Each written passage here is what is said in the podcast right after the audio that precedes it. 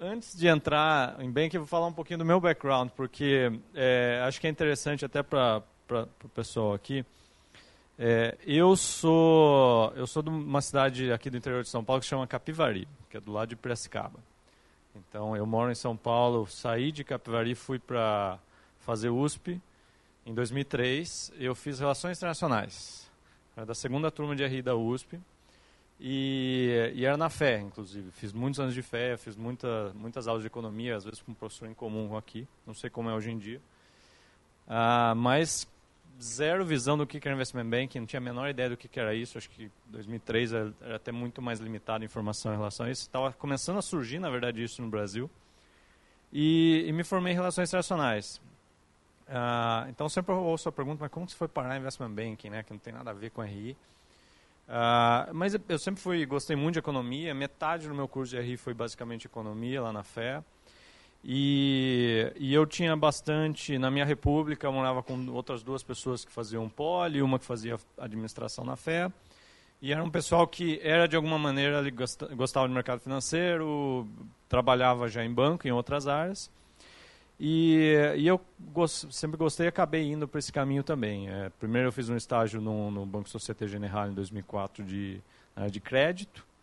E aí depois em 2007, final de 2006, eu acabei fazendo, passando um processo de, de, uh, de entrevista lá no Credit Suisse para estágio. Comecei, fiz estágio de 2007, virei analista no final de 2007 e saí no começo de 2010 do Credit Suisse. Fui para Goldman Sachs, 1 de abril de 2010, estou lá desde então.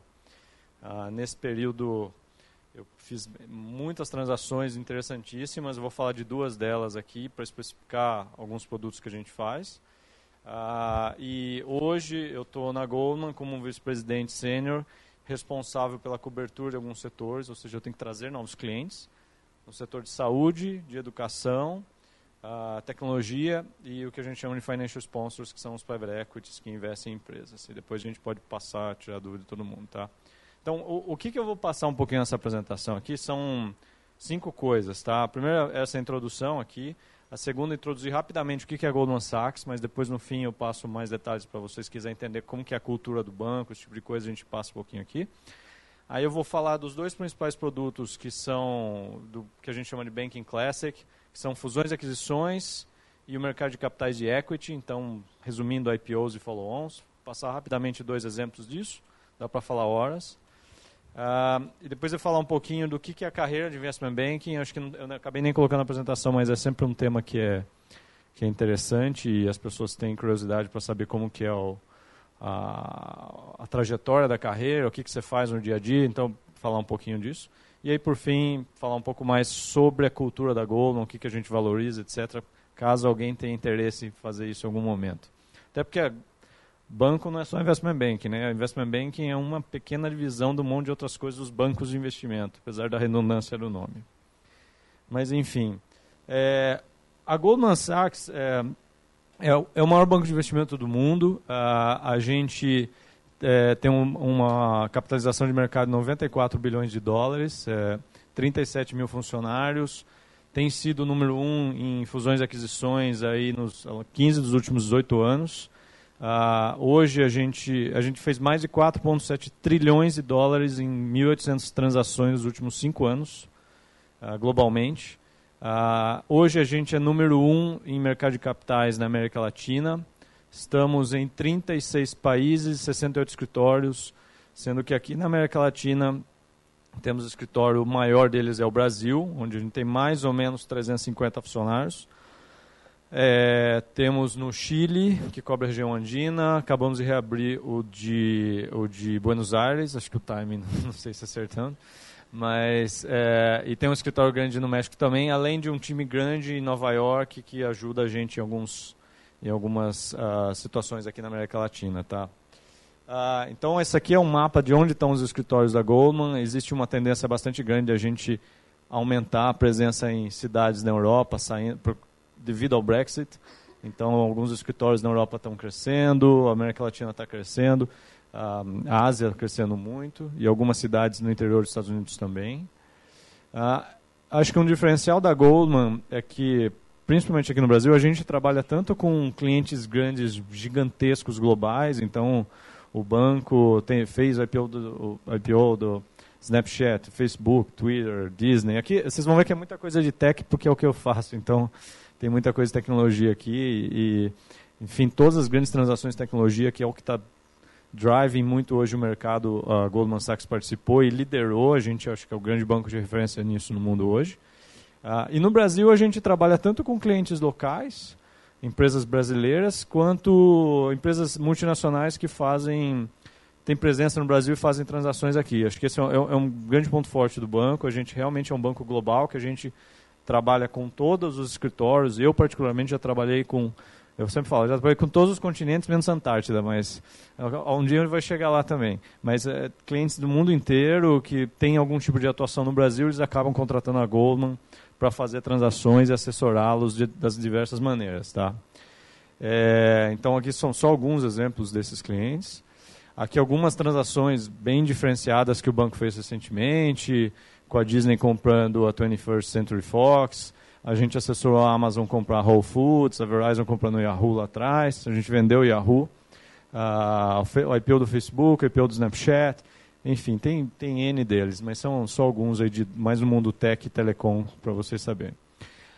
A, a próxima sessão aqui é explicar um pouquinho os dois principais produtos que o que Investment Banking faz. Tá? Tem outros que derivaram, dependendo do banco tem uma coisa ou outra. Lá na própria Goldman tem mais alguns outros, mas senão a gente ficaria aqui o dia inteiro falando. Mas os dois principais, que todo mundo conhece, é o primeiro, fusões e aquisições, e o segundo, Equity Capital Markets, o IPO. Então, fusões e aquisições. O que, que, que, é fusão, fusões e aquisições? O que, que, o, banco, o que, que o banco faz nisso? Né? As transações onde um dono de uma empresa, uma multinacional ou um, uma empresa que não tenha nem controlador definido, ela está na bolsa, por algum motivo ela quer se vender ou ela quer comprar uma outra companhia, Uh, ou ela quer é, vender uma participação dela para outra empresa, ou ela quer uh, vender uma subsidiária dela, uh, eles acabam sempre contratando um banco para assessorá-los nisso. Tá? E o comprador faz a mesma coisa. Tem muitas motivações por que, que alguém vende uma empresa. Uma empresa familiar, por exemplo, não tem sucessão. Então, o pai está com 70 e poucos anos, quer passar os filhos não querem trabalhar, quer vender. Uma empresa, ah, vou dar um exemplo, um outro que a gente fez recentemente, e depois eu entro mais um. O Walmart, nos Estados Unidos, a gente acabou de vender para um fundo que chama Advent. É, por que, que o Walmart vendeu a, a Advent, o, vendeu a operação no Brasil? Eles ficaram anos tentando fazer uma operação aqui parecida com os Estados Unidos e não deu certo. É, então chegou um momento que perto de lá eles falaram, é uma distração muito grande para a gente, a gente não quer fazer isso mais e vamos achar um comprador. Ah, e, e inúmeras outras razões, o mercado não está mais propício, o mercado mudou muito, o cenário macroeconômico mudou, é, o modelo de negócio da companhia está diferente, ou então, no outra ponta, ele quer fazer uma aquisição, porque se ele, é, ele faz uma compra de uma empresa similar, é, ela vai ter ganho de sinergia, ganho de escala. Então, uma outra transação mais antiga, mas duas marcas famosas que a gente assessorou, a fusão da Raia, Droga Raia, com a Drogazil. Uh, a gente estava com a Drogazil e assim ali foi claramente a visão que duas empresas de farmácia abrindo uma farmácia na frente da outra não faz sentido algum. A gente unidos aqui vai ter uma escala muito maior de compras, a gente consegue reduzir custo, consegue abrir as lojas nos melhores lugares e teve uma transação porque os acionistas dessas companhias se alinharam. Tá? Ah, e, então tem vários motiv várias motivações por que uma empresa faz isso, mas em todas elas existem alguns processos meio padrão que o banco acaba assessorando. Sempre tem um advogado também, ou mais advogados para cada uma das coisas específicas, mas é importante ter um assessor para ser, primeiro de tudo, braço, para ajudar a fazer as coisas do dia a dia, uh, fazer material, tá lá, modelo financeiro, etc., quanto para ajudar a pensar na negociação, na estratégia, em quem são os compradores. Você tem um cara, uma empresa chinesa que vai vir aqui no Brasil e comprar a sua, a sua empresa porque você nunca, você nunca ouviu falar, mas porque o seu banco é global, você sabe, ah, tem uma empresa lá que está afim de entrar no Brasil e o seu ativo é interessante, então eles vão olhar. Então, um banco faz esse papel, tá? Uh, Para dar um pouquinho mais de, de, detalhe em como que é uma, uma função, eu vou, eu vou usar um exemplo que foi uma transação que eu trabalhei, que a gente fez ano passado, que foi o da Pfizer e Teuto. A Pfizer é uma multinacional americana, uma das maiores, se não a maior empresa de farmacêutica do mundo, né? E eles têm uma atuação bastante global, eles têm uma, uma, uma atuação uh, e uma um tamanho bastante grande no Brasil, eles têm muitos medicamentos aqui, etc. E, e num momento aí no começo dos anos 2000, teve uma febre por genéricos. Então as grandes empresas farmacêuticas do mundo estavam querendo investir em empresas que faziam genéricos. Genéricos estava crescendo 30%, 40% ao ano, enfim. Uh, e nessa motivação lá, a Teuto, que é uma empresa baseada em Goiás, tem um polo farmacêutico em Goiás, decidiu que tinha muita transação acontecendo, o valor das empresas estava saindo ótimo, a família falou, poxa, era uma empresa 100% de dono, então, talvez seja um momento bom para a gente vender um pedaço da companhia e ganhar um dinheiro. É, preparar a sucessão, numa multinacional, vai ajudar a gente a alavancar para dar o próximo passo, etc. E, e nesse momento, a Goldman foi contratada pela Pfizer para assessorá-la na compra da Teuto. Então, na compra de um stake na Teuto, uma, uma participação na Teuto. Ah, e o que, que, é o papel do banco num papel de compra? Tá? Então, aqui é interessante porque a gente fez os dois lados em algum momento. O, o banco auxilia, seja com desde o estagiário, o analista, o associate, o PP, etc., a fazer primeiro a análise do material que a gente recebe dessa companhia. Então, a companhia manda para a gente, provavelmente via seu assessor, um, um pacote de informações, uma apresentação, um modelo financeiro em Excel, alguns Q&As que a gente vai fazendo. E a gente auxilia a multinacional, qualquer que seja o cliente, a fazer uma análise desse material, uma análise financeira, econômico-financeira desse material, comparável a outras empresas do setor. Então a gente tenta olhar, olha, a Teuto, ela, pelas métricas dela aqui, ela é boa nisso, ela não é tão boa nisso. Quando eu comparo com as outras empresas de genéricos do Brasil, ela tem que melhorar isso daqui, sempre do ponto de vista financeiro e econômico. O que eu quero dizer isso? Investment Banking, a, a Pfizer não acha que eu entendo mais de farmácia, de farmacêutica, de remédio do que ela. Eu não vou falar assim, o pipeline de de, de medicamentos da Teuto é bom, é ruim, é médio. Ninguém tem essa capacidade, a gente não é especialista nesse ponto. É, Para isso você contrata uma consultoria especializada. Mas eu consigo olhar e falar assim, poxa, o cara falando que vai subir o preço 100% ano que vem, tem que explicar melhor esse negócio.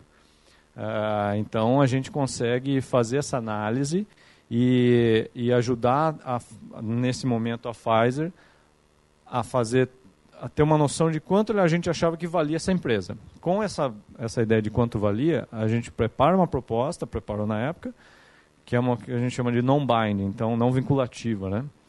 Uh, não vinculante. A gente submete essa proposta e, e, o vendedor pode aceitar ou não. Nesse caso ele aceitou, aí a gente foi para uma proposta, uma, uma fase do diligence, que aí vai um batalhão de advogados lá, entra dentro da companhia, olha a documentação, vai uma consultoria técnica, olha toda a fábrica, vê se está tudo em ordem, analisa os riscos, vai o contador, uh, vai o pessoal da Ernest, da KPMG, enfim, alguma Big Four, faz toda a análise e o banco faz a, a integração de todas essas diferentes análises que o pessoal está fazendo, prepara um grande material, e vai junto com a companhia para essa companhia. Imagina numa multinacional quantos comitês eles não têm internos. Preparar, ajudá-los a, a, passar no comitê uh, e, enfim, a, a fazer uma proposta que a gente chama vinculante, binding, uh, para uma transação como essa. E depois disso entra numa fase de negociação de contratos, uma vez aceita pelo vendedor a nossa proposta, onde o, o, o banco auxilia, entra na trincheira mesmo com com, com a companhia, com os advogados, nessa negociação. Enfim, em 2010 a Pfizer, a gente fez tudo isso, a Pfizer comprou 40% da Teuto. Passados alguns anos, é, a Pfizer em 2016 mudou a estratégia global dela de muitas coisas, inclusive em relação a genéricos. E, e aí, depois de indas e vindas negociações com a família, decidiu-se que a Pfizer não queria mais estar presente nesse mercado, nesse segmento. Venderam ativos em vários lugares do mundo, ainda tinha um ativo brasileiro. Uh, e nesse momento a Pfizer ligou para a gente, Goldman, olha, a gente está pensando em vender essa empresa. A família ainda era acionista tal. Então vamos junto com a família tentar vender. Aí a Goldman, no meu caso, estava do outro lado. Então eu tinha que preparar essa empresa, preparar ela para ser vendida, uh, de alguma forma ou outra. O que, que é, envolve essa preparação? Aí a gente prepara um material de marketing. O que, que é um material de marketing?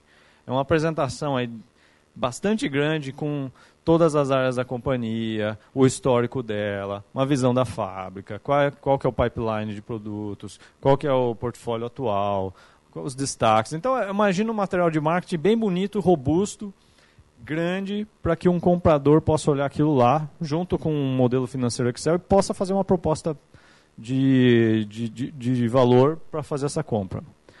Uh, o, a gente acabou fazendo isso, acabamos andando depois, de, teve não vinculante, do diligence vinculante, etc. Mas acabou não fechando com nenhum comprador, porque os termos que foram propostos não agradaram os vendedores. Mas de qualquer forma, a Pfizer não queria mais ficar nesse ativo, porque a estratégia global, em uma multinacional, alguém que for trabalhar em qualquer multinacional vai ver isso um dia, vem uma decisão de fora, todo mundo acata. Pode até discordar, mas você tem que acatar. Então a gente acabou tendo a ideia e falando com a Pfizer e acabou negociando com a família de família, por que você não recompra a sua parte na, na, na, na Teuto?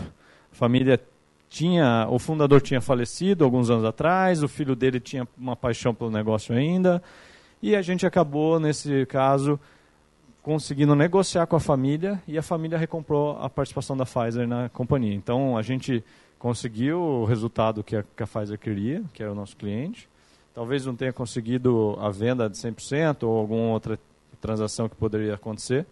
Mas a, a família ficou feliz porque eles também tinham aquela dúvida: será que a gente quer vender? Não quer?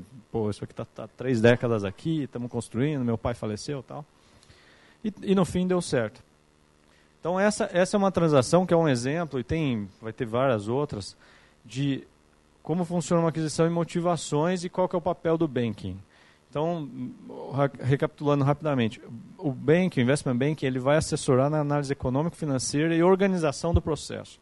Você é o cara que vai ligar para cobrar o advogado que não respondeu. Você é o cara que vai ligar para o auditor falando, poxa, cadê sua análise que não veio ainda? Qual que é o número correto que eu tenho que pôr de dívida aqui depois da sua análise?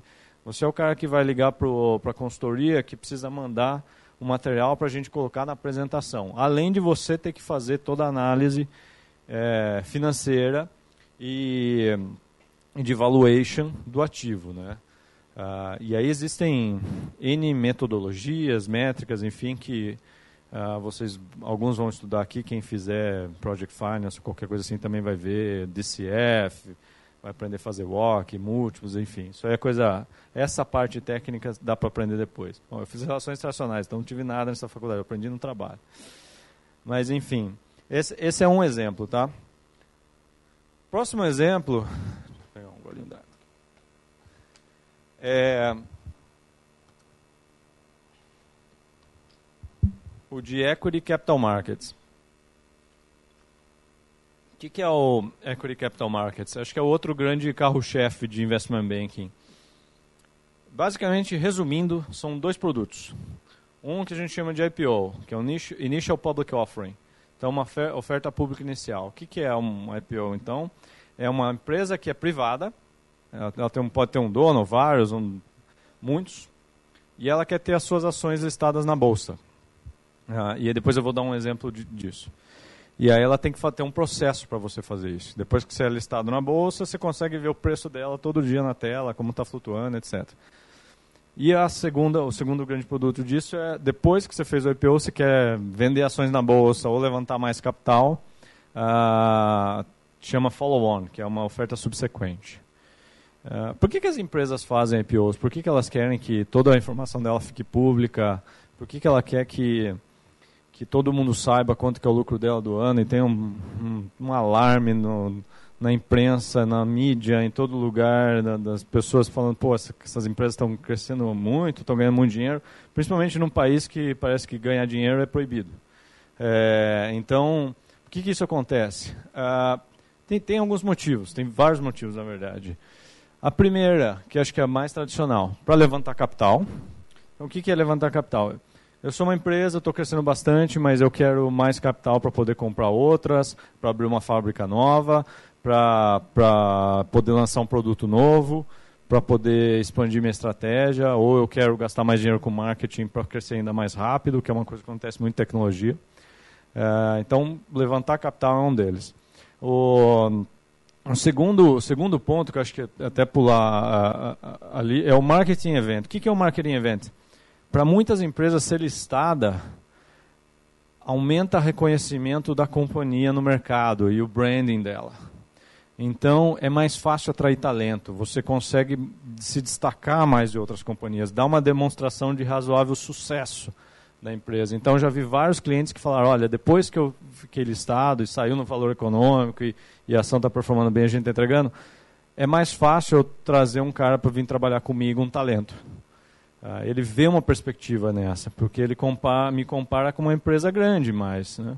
Então, é um, é um negócio importante, é um motivo importante. O terceiro é liquidez. O que, que é ele, ele monetizing stake? O que, que é, quer dizer isso?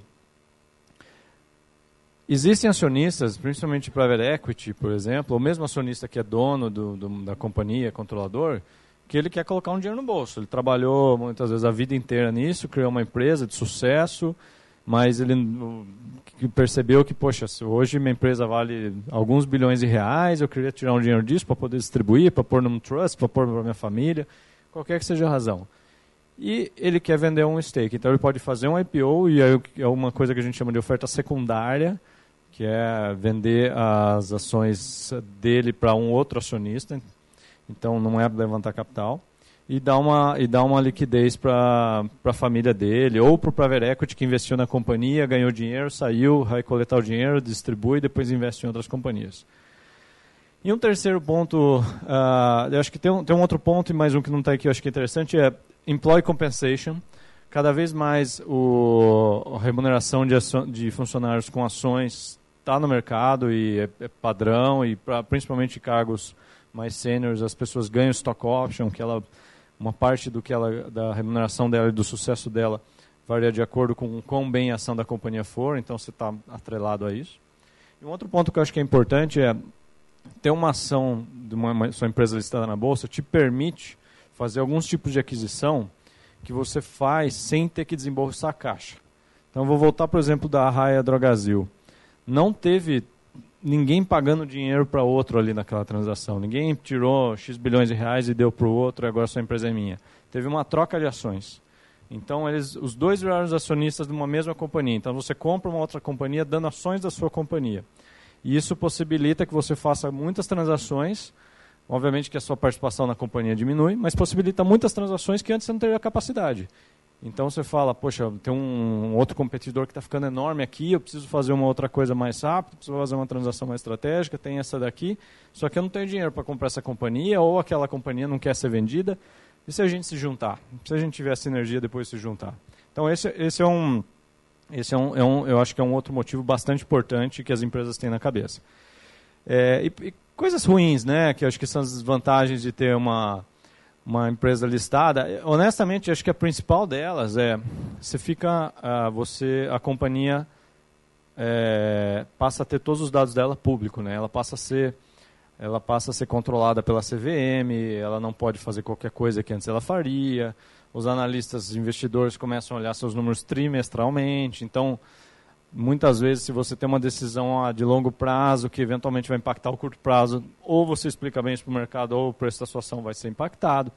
Então, é, é um.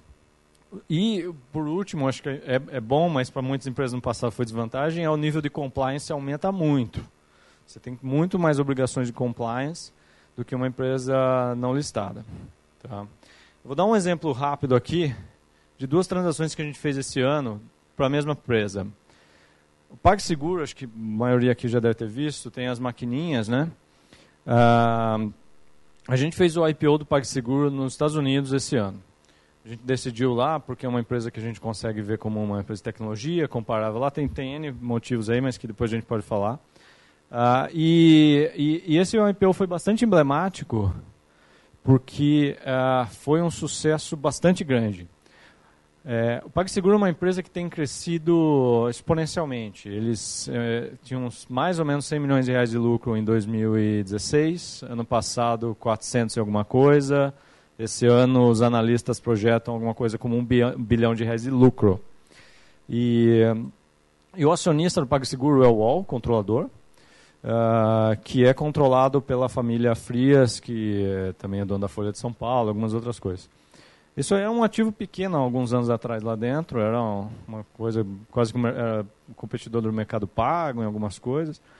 Mas eles acharam um nicho de mercado onde eles criaram a maquininha e começaram a vender ela com uma taxa mais baixa também para as transações e, e criaram esse mercado que as grandes não, não, não atendiam, que é o vendedor de pipoca, o vendedor, o taxista, é o, o a lojinha pequena. É, enfim, é, quem for no estádio aqui vai ver o cara vendendo cerveja lá com, no isopor ou num show com, com a maquininha do PagSeguro pendurada no pescoço. Esse mercado é gigantesco, ninguém tinha atendido, só focava na grande varejista, na grande empresa, etc. E esses caras viram isso e conseguiram criar e crescer rapidamente. O ah, que, que é o papel do banco no IPO? A gente primeiro ajuda a preparar a companhia com os materiais de marketing. O que, é o primeiro material de marketing? Prospecto. A gente tem um prospecto grande, é público, qualquer um que entrar no, no site TSC nos Estados Unidos vai achar uh, o prospecto. É um material gigantesco, com todas as informações da companhia, uh, informações financeiras, informações contábeis, informações uh, de, de descrição do negócio, pontos fortes, fatores de risco. Tudo isso o banco ajuda a fazer. A gente estava liderando essa transação, então a gente gastou bastante tempo preparando isso. Uh, além disso, você tem que coordenar um sindicato de bancos, que vai depois ajudar a preparar esse IPO e, e fazer esse IPO lá na frente.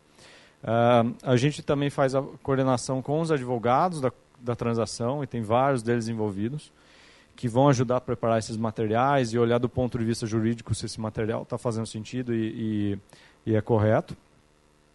É, a gente também faz a interação, ajuda a fazer a interação e a ponte da companhia com o time de equity sales, que são os caras que efetivamente vão ligar no investidor e vai falar assim, olha, estou com esse IPO aqui da PagSeguro, a empresa faz isso, isso e isso, você quer olhar? Então, é, é um outro time separado que faz isso, mas o Investment Banking é responsável por preparar esse time para saber vender essa companhia lá na frente para esse investidor. E por último, a gente ajuda a companhia a se preparar para falar também com os investidores de, de equity research, que vão cobrir a companhia depois do IPO. Acho que a última coisa, a gente ajuda eles também a preparar várias apresentações que eles vão mostrar para esses investidores ao longo do processo. Tem várias interações. A última dela é o Roadshow.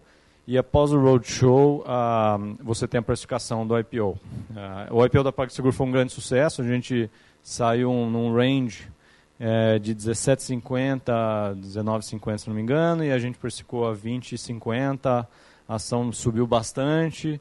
Uh, hoje deve estar em 26, uh, ah, chegou a bater mais de 30, mas o câmbio não está ajudando, então, isso em dólares, né?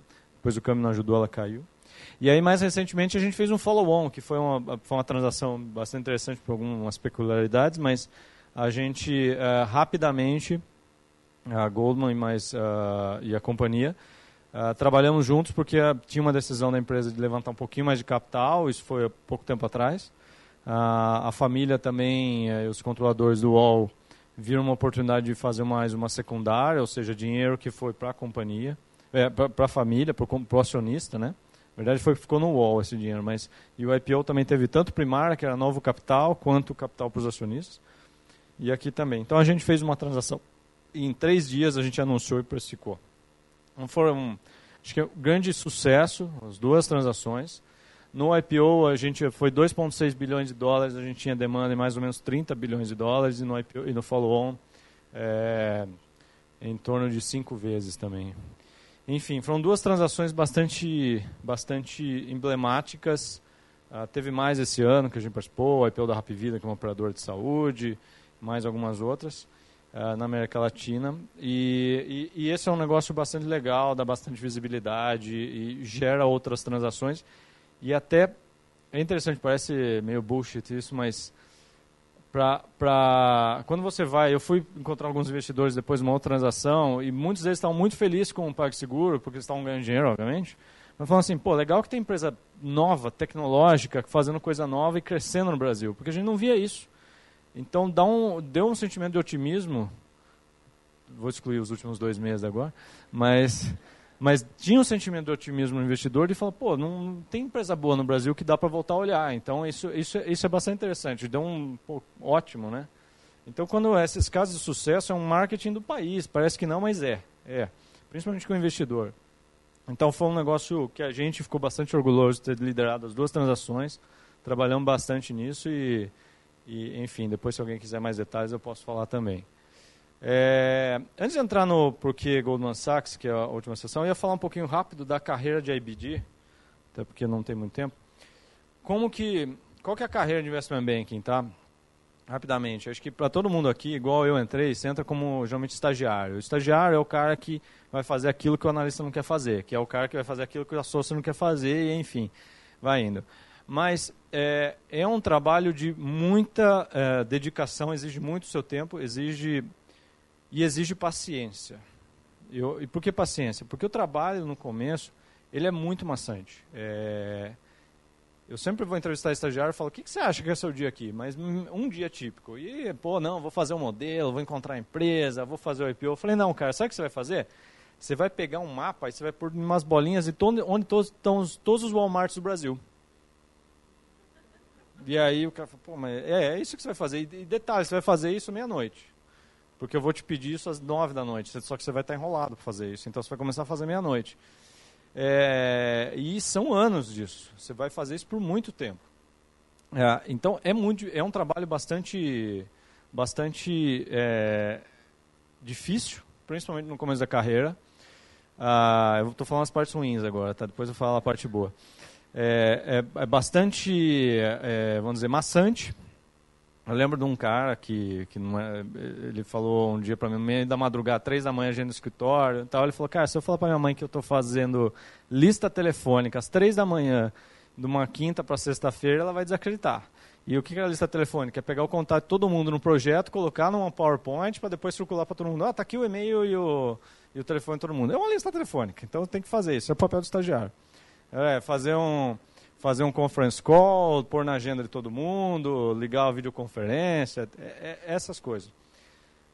Mas tem um outro lado que é bastante interessante. Você vai ter acesso a tanta gente interessante, a tanto empresário que criou algumas coisas que você não acredita, e vai ter acesso a tanta gente inteligente que muita, muito dificilmente vai ter outras coisas quando você consegue evoluir tão rápido na carreira. E por que, que eu digo isso? Porque quando eu era estagiário,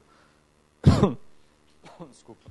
É, eu, eu, eu tive que fazer tanta transação que eu jogar na fogueira de coisas que eu não imaginava e tive acesso a CEO de empresa, coisa que eu nunca imaginei que ia ter com 22 anos, 23, e aprendi o que é a cabeça de cada um desses caras. E mais interessante ainda, de diversos setores diferentes. Eu fiz a coisa de. Hoje faço alguns setores, mas quando você é mais novo, você faz de todos os setores. Fiz coisa de varejo, fiz coisa de farmacêutica, fiz coisa de telecom, eu vendi a GVT em 2014, um dos dias mais espetaculares que eu já fiz na minha vida. Eu fiz coisas de metals and mining, uma mina de potássio na Argentina. Viajei o mundo inteiro já por causa disso. É, trabalhei que nem um condenado. Em dois, nos primeiros anos é 100 horas por semana que você trabalha. Uh, entre 80 e 100, dependendo de como tiver o mercado.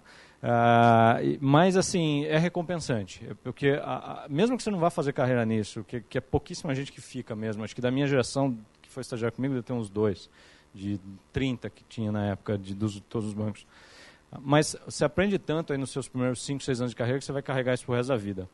Uh, e, e, e, vou fazer rápido aqui até para poder ter um Q&A. Acho que a outra coisa interessante é que quem fica nesse business tende a ganhar bem. Então, é, muitas vezes a gente também está lá pelo dinheiro. Então, é, é, é, um negócio que paga, tem uma remuneração bastante agressiva. Obviamente, é um negócio. Você tem um salário bom, mas o bônus é uma é, é o que motiva as pessoas. Obviamente, é uma curva onde os primeiros anos ele é menos, uh, a amplitude da curva é menor, mas a hora que você vai ficando vira associate, VP, você, o seu bônus começa a representar cada vez mais. E então no final vale a pena. Mas em última instância, assim, é o tipo de coisa que só pelo dinheiro ninguém faz. Tem que, você tem que gostar disso. Você tem que achar o valor das coisinhas do dia a dia, aquele mapinha do, do com as bolinhas do Walmart ali. O que, que eu aprendi nisso? Eu aprendi que os caras estão distribuídos mais no sul, no sudeste, e aí na próxima transação que eu fizer, vou fazer um fizer uma IPO do Carrefour ano passado. No deal do Carrefour eu já sei conseguir falar para o meu cliente, pô, mas o Walmart está não sei aonde, você não está, por que, que você não está lá? E esse tipo de coisa agrega. Enfim, é uma, é uma carreira longa, eu estou há 11 anos fazendo isso, a gente fala que não é nem maratona, a pessoa fala não é uma, não é uma corrida de 100 metros, é uma maratona. Eu, eu acho que não é, eu acho que são muitas corridas de 100 metros, então você não consegue descansar mas vale, vale bastante a pena, não para todo mundo, obviamente, mas para quem gosta e quem acaba se encaixando. Tá? Depois eu posso falar isso mais, quem tiver mais tempo, que quiser meu contato. E, e acho que por último, só falar rapidamente da Goldman, para poder fazer um QA rápido. A Goldman é um banco que eu particularmente me encaixo bem, porque ela tem alguns valores que, que eu acho importante. Eu acho que o primeiro deles, até a ordem eu colocar diferente, é a excelência. A gente não faz nada que não seja no máximo nível de qualidade possível para o cliente. Não tem, não tem hipótese alguma de eu fazer um negócio, ah, isso aqui está meia boca, vou mandar assim mesmo. Não, não dá. A gente não faz isso. Ah, porque a gente precisa se diferenciar, principalmente de banco local, e a gente faz esse tipo de coisa. Então a gente tem que, tem que ser qualidade. A outra coisa, a cultura do banco de, é muito forte. Todo mundo tem que trabalhar unido, as pessoas se ajudam, se, se ensinam. Ah, então, é um, o ambiente de trabalho, apesar de ser competitivo, de todo mundo trabalhar para caramba, ele é bom, ele é bastante legal. Então, você falar com qualquer estagiário ou analista, quem quer que tenha passado pela Goldman, nos últimos oito anos, pelo menos, que eu estou lá, você não vai ver ninguém reclamando do ambiente. Todo mundo vai falar, pô, não, o pessoal é muito legal. Eu tenho contato com um monte de gente que saiu hoje, vira amigo na física, então é muito legal. É, e se, se você aprende espetacularmente. Acho que a terceira coisa, a, o banco é realmente comprometido com as pessoas. Eu já vi pessoas que não estavam dando certo em investment banking, o banco fazer um esforço enorme para mudar elas de área para ela não sair para outro concorrente, até em outras divisões, porque via valor na pessoa, simplesmente não encaixava mais em, faz, em fazer investment banking. E por último, é, a, a, experiência internacional. A gente, pros, os analistas, os estagiários quando viram analistas, eles fazem um treinamento mais ou menos um mês em Nova York. Depois você tem vários outros treinamentos ao longo do tempo. E você realmente tem contato com, com gente do mundo inteiro. Então você vai trabalhar com um cara do Japão, da China, da, da, da Alemanha, dos Estados Unidos, da Argentina, enfim. Então, acho é um negócio bastante interessante. Este é mais um conteúdo produzido pela Faculdade de Economia, Administração e Contabilidade de Ribeirão Preto, a FERP USP. Veja todos os nossos conteúdos em vídeo em nosso canal do YouTube ou acesse o site media.ferp.usp.br para acompanhar também nosso podcast.